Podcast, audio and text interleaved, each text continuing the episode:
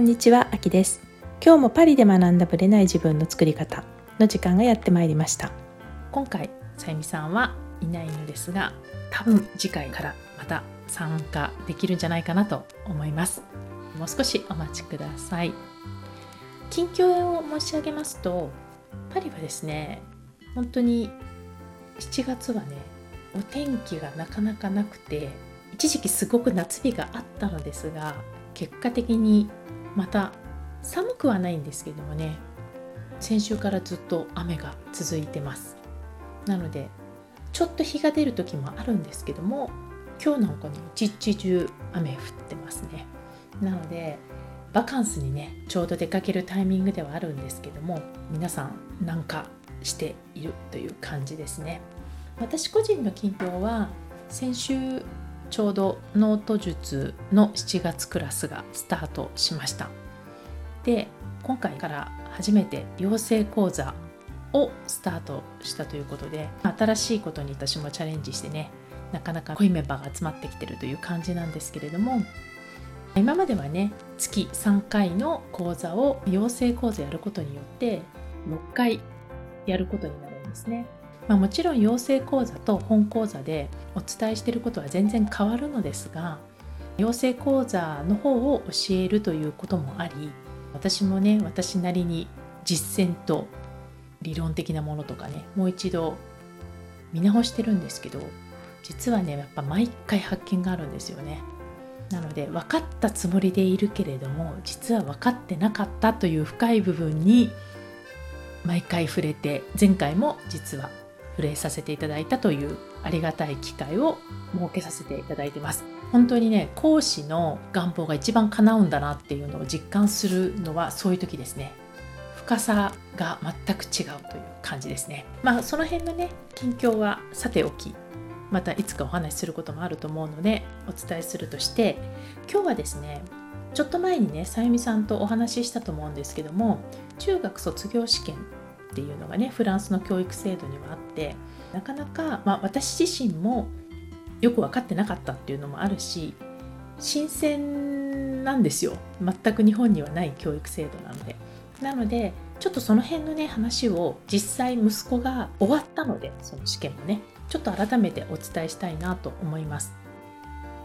よく聞いたことあるかもしれないんですけどもバカロレアっていうね制度があるんですがこのバカロレアっていうのは高校卒業試験なんですよ。いわゆる日本でいうと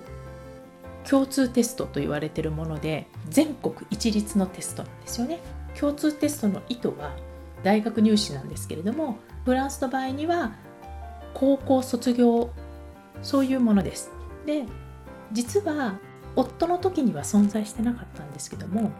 今は中学卒業試験ブレベっていうんですけどもね。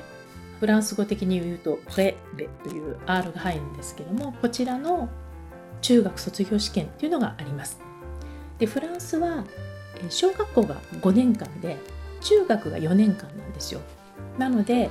中学4年間の最後のテスト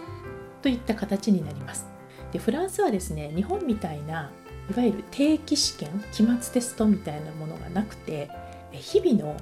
学校の中でコントロールと言われるんですけれども小テストが全部成績につながりますでその小テストのタイミングは1ヶ月に1回なのかどうなのか教科によって違うんですけどもいわゆる期末テストっていう感じではなくてね各教科行われているという感じになりますでそのテストプラス中学卒業試験の成績がここに行くという感じですね。日本って過去の成績って問われないじゃないですか。いわゆる試験に合格したかどうかっていうのが大事じゃないですか。もちろん内心っていうのはあると思うんですけども、中学校の時の内心って別に高校の成績とか大学行く時にあんまり関係ないじゃないですか。でも、フランスって小学校から全部の成績が例えば小学校から中学校に上がる時に過去の成績が全部中学校に行くし中学から高校に行く時も過去の成績が全部行くということになっています。一応ね、フランスは3学期制でね、毎回1学期、2学期、3学期で成績が出るという形なんですけども、このブレベっていうのは、今回ねうちの息子が以前オーラルというその口頭試験プレゼンテーションするっていうのをやったと思うんですけどもその他に筆記があります。で筆記は結局ね全教科やるわけではなくていわゆる国語、まあ、こっちにフランス語ですよね。とあと数学。それからいわゆる社会と言われている歴史地理。あとは公民的なもの。とあとはサイエンスという、まあ、科学で一括り。いわゆる科学系も物理系も全部含まれたテスト。要は4教科になります。でね私びっくりしたんですけどまずねフランス語の試験が3時間15分なんですよ。朝9時集合して12時過ぎまでやるっていうテストですよね。で数学が2時間。でいわゆる社会という歴史とか地理とかが一緒になってるのが2時間。でそのサイエンスという科学のものが1時間。めちゃめちゃハードじゃないですか。大学入試かと思いましたよね。でねその辺のねちょっと試験問題とかもねお伝えできたらいいなと思ってます。でまずね私がびっくりしたのは国語のこの、まあ、フランス語のね3時間15分のテストですよ。でそこにまず1時間10分とまあなんかこう分かれていてまず一つはいわゆる文法系とあとはそのフランス語をどれだけ扱えるかっていう要は理解力を問うものなんですね。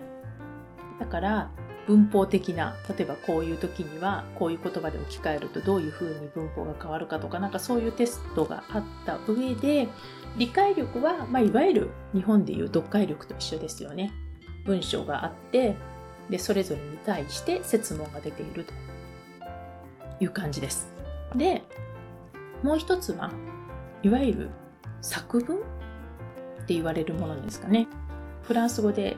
レダクションっていうものなんですけれども、こちらは1時間半で、まあ、そのね、各フランス語の中でも例えば理解力で何ポイント何ポイントとかこう決まってるんですけれどもこの1時間半で作文小論文っていうのかな書かなきゃいけないんですよ。で、まあ、どういうものかというと、2つ課題があって、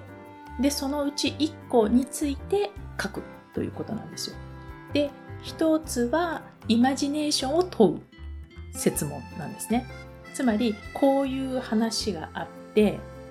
で、これについて自分の、まあ、状態とかね、その風景とか、なんかそれを自由にクリエイティブに書いていきなさいっていう命題ともう一つは思考を問うもの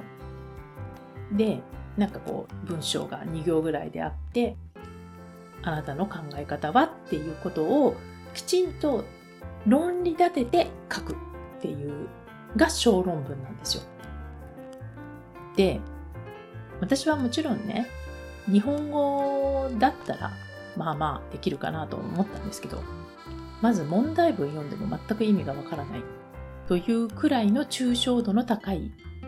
設問だったんですね。でこれを1時間半かけて文章にして誤字脱字もなくして論理展開もやってくっていうのはこれがテストに出るってことは、まあ、普段からやってたんだなあることは知ってましたけどね。テストで作文があるみたいなのは聞いてたんですけど中学3年でこのレベルが求められるんだっていうのに結構びっくりしました。で国語はねやっぱり3時間なので重要度が高いっていうのもあるんですけども数学の方はですねなんか全部でね5個ぐらいしかないんですよ。でその5個の中には図形系のものもあればなんかそれぞれ方程式系があるようなものとかなんかそういう感じで5つの設問があってでそれに答えていくだけ。まあ要は答えだけを出すのではなくてそのプロセスを全部書いていかなきゃいけないんですよ。だから日本みたいに答えだけ導き出してるのではダメできちんとそのプロセスも書いてそれも点数の加算か減点になるっていう感じです。面白いですよ。ただ文章の出し方面白いなと思いましたね。例えばコンピューターの画面を使ってこれについてこういうコマンドをするためにはどうしたらいいかとか図形もこういうものをフランスのゴミ処理機を作っていて、毎年何パーセント増えているとか、なんかこう、ちょっと実利に近いものをやってます。結構ね、そういう意味では面白いなと思って。うん。なんかやっぱり出し方がね、すごくフランス的だなとちょっと思いましたね。まあ、レベルに関しては私は自分の数学の中3の時のイメージしかないので、わからないんですけども、うん、多分これ、まあフランス語で書いてあるから、ちょっと難しそうに私には見えるけど、多分日本語だったらそんな難しくないんじゃないかなっていう。もしかしたら、日本の数学よりフランスの数学ってやっぱちょっと遅れてると思うので、同じ中学レベルとかまで見たら。そういう意味ではね、一般的に日本の中3よりは簡単な部類の数学なんじゃないかなっていう気はします。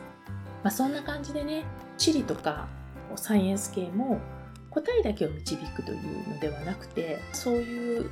歴史的な背景とかね、そういうのも問われたりするので、結構私としては、うん、面白いなと思って見させていただきました。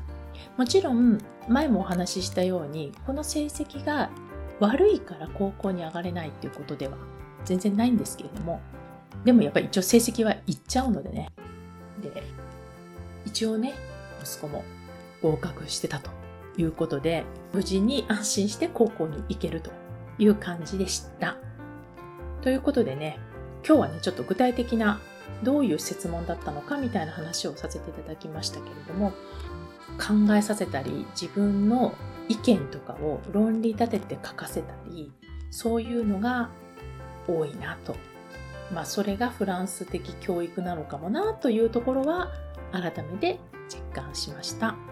それでは本編スタートです。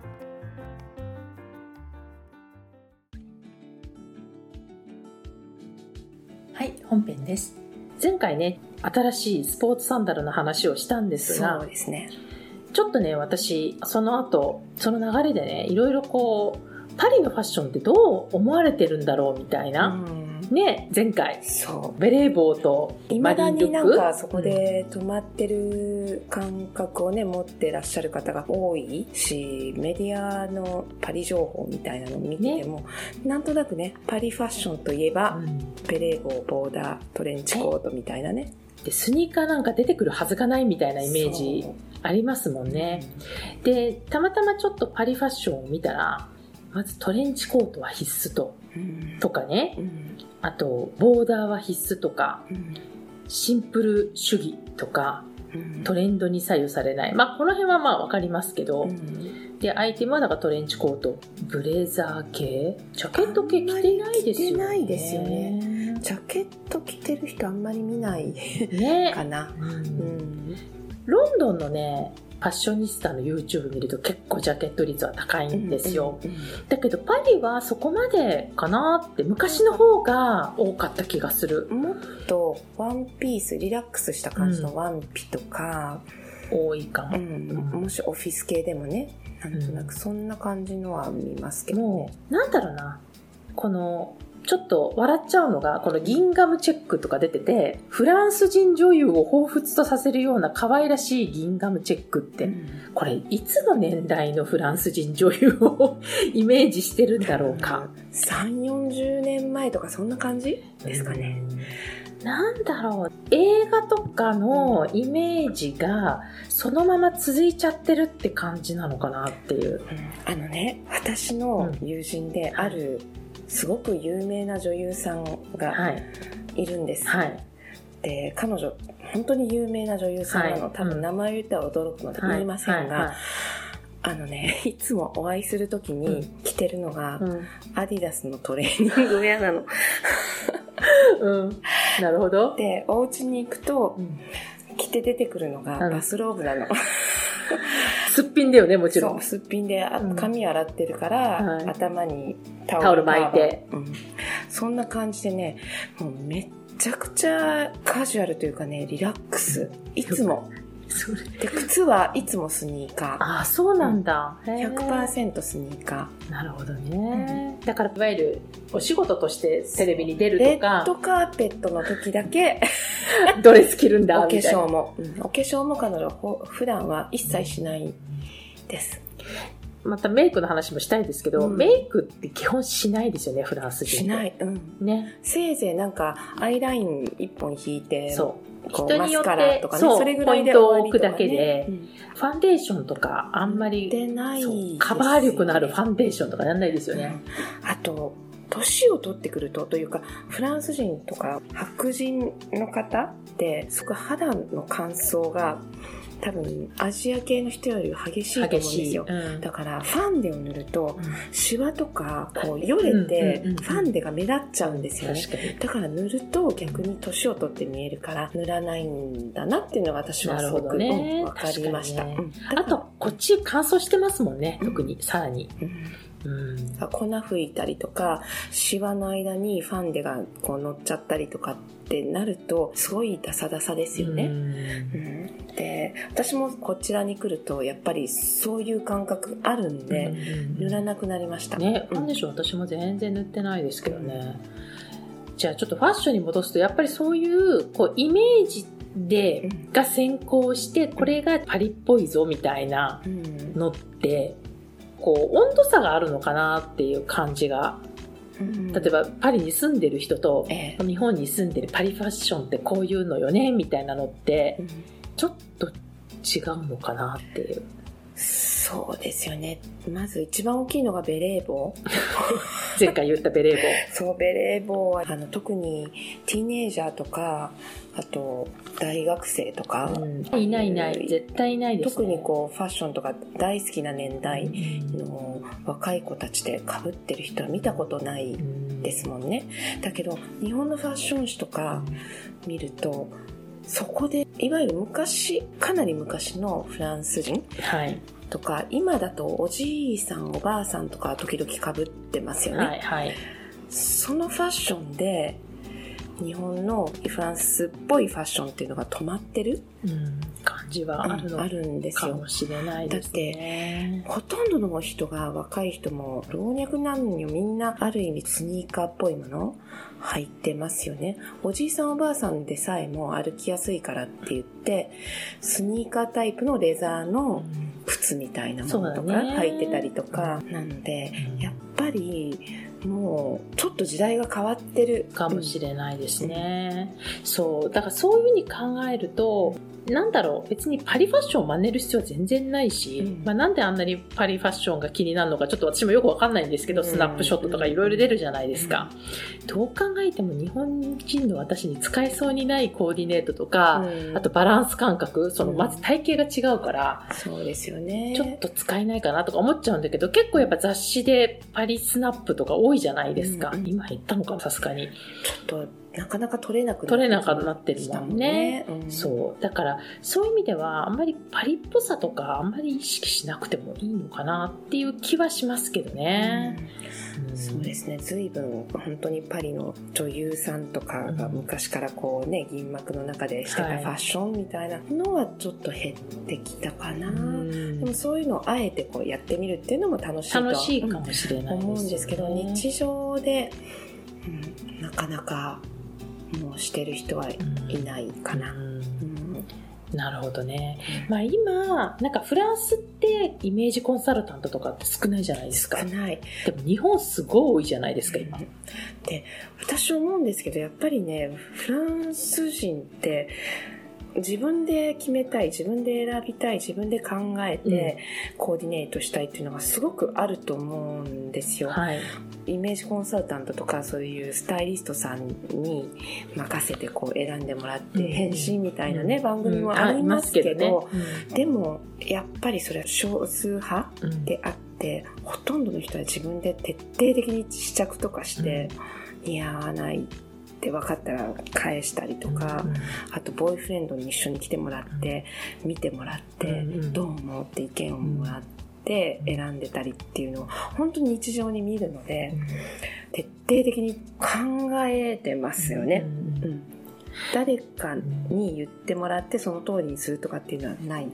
かな。多分ね、私の、まあ、これ個人的な考え方なんですけど、イメージコンサルタントとか、パーソナルスタイリストさんとか、はいはい、あれって使い方の問題だと思うんですよ。うん、どういう位置づけで活用するかであって、使うことそのものが全然悪いとかではないんだけれども、うん、一番ポイントは客観視だと思うんですよ。うん要は自分では客観視できないところをプロの目から客観視するんであって、ね、頼ってアドバイスしてもらった通りにやるのは、これ自分で結局客観視してる証拠にはならないんですよ。だから、アドバイス通りやったからいいってものでもなくって、結局美容師さんと一緒でその人と会ってない時は自分でコーディネートしなきゃいけないわけだから、そうですよね。その客観視したアドバイスをどう活かすかっていうのをちゃんと考えないといけないんですよ。この服を持ってきた時はじゃあどうしようかとか、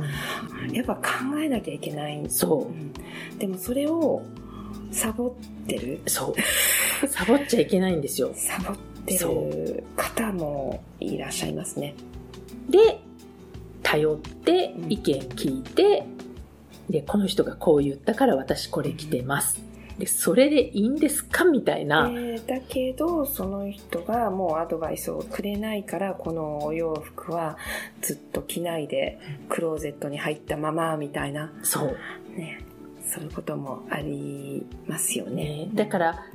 もちろん人によってできるできないとか難しいとかあると思うので、そのレベルに合わせて、そのスタイリストを活用していかなきゃいけないと思うんですよ。知識がないんだったら、そういう、例えばコーディネートの知識とか、何をどうしたら自分がどう似合うのかとか、好きなのかとかっていうのも、見ないとわからないし、あとやっぱり自分が着るものだから、自分でできたらいいなと思うから、そうですよね。基準はちゃんと持ってた方がいいのかなとは思うんですけどね。大事なのは調べるっていうことだと思うんです。うん。なね、なぜかというと、私が以前ファッションブランドにいた時に、デザイナー本人が毎シーズンね、はい、デザインのコンセプトを決めていく。全体のデザインの方向性を決めていく上で、じゃあ今年は例えば、シャポネみたいな感じで、日本っぽい？ものとかってテーマを決めたとしますよね。そしたら、かなり徹底的に日本の文献調べたりとか、はい、もうすごい数の資料を調べるんですよ。ですよね。徹底的に。うん、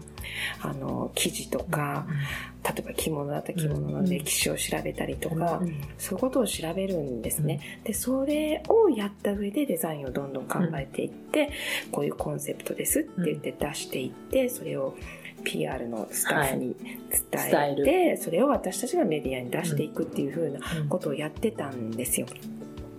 で、それぐらいやっぱり徹底的に調べてるので、着る方も、例えばそのブランドのお洋服を着ようと思うんだったら、うん、そのブランドのバックグラウンドとかデザイナーさんのね、思いとか、もし調べられるんだったら、いろいろ調べて、で、あ、こういうバックグラウンドで作ってるんだ、こういう思いで作ってるんだっていうのがあって、で、それに自分がこう同感できるお洋服とか、うん、私これが好きだわっていうブランドとかお洋服をね、選んでいくと、もっとお洋服にも愛着も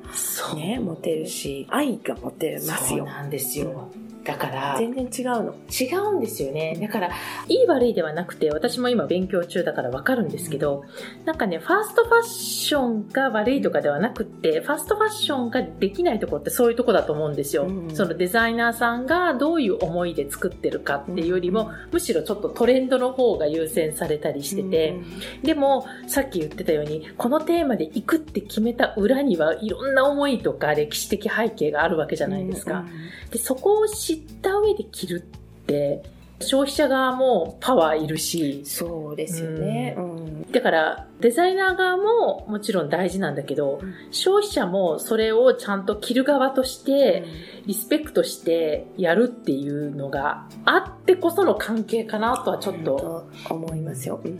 だから、ただ着ればいいとか、ただ買えばいいとか。そうファストファッションっていうところとのね、うん、それは違いですよね。よねそこにいろんな思いとか考えとか、まあファストファッションもそれなりにいっぱいあると思うんですよ。そうですよね。うんだけど中に入ってて思ったのは、うん、まあ、その密度とか、うん、かなり 違いはあるかなとちょっと思います。いや今本当に YouTube とかで、まあ、ファッション系を見ようとすると、うん、もういかにユニクロでコーディネートするかとか、おしゃれに見えるかとか、若々しく見えるかとか高見えできるかとかそういうキーワードなんですよ。高見えとかね。高見え多いんですよ。で正直嫌いな言葉なんですね、私。高見え。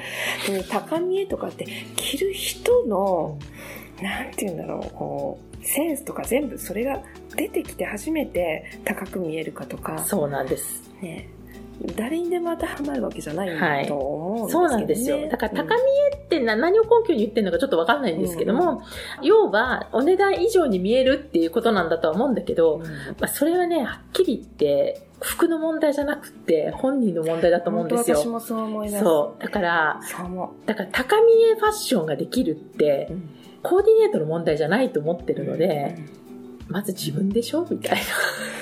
こうやっぱり中身とか全部をねトータルで磨いて初めて高く見えるっていう、ね,、ことじゃないかなと思うので、うん、はい、はい、あのいい悪いではないですけどどういう考え方としてこうただおしゃれになるとかっていうことではなくてね、うん、ちょっと考えるきっかけになったらいいなと思います。はい、ありがとうございました。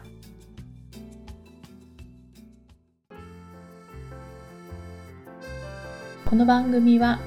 毎週日本時間の木曜日の夜に配信されています。配信場所は iTunes のポッドキャスト、Google ポッドキャスト、Amazon Music、Spotify などから聞くことができます。YouTube も時間差はありますがアップされています。iTunes のポッドキャストは登録ボタンを押していただくと自動的に新しい回が配信されます。また、週2回 Facebook とインスタでライブを行っています。ポッドキャストとはまた違う視点でマインドについて、願望を叶えることについてお伝えしていますので、ぜひよかったらこちらも参加してください。アーカイブは期間限定で見れますので、詳しくはパリプロジェクトのホームページをご覧ください。パリプロジェクトで検索していただければすぐに見つかります。また次回お会いしましょう。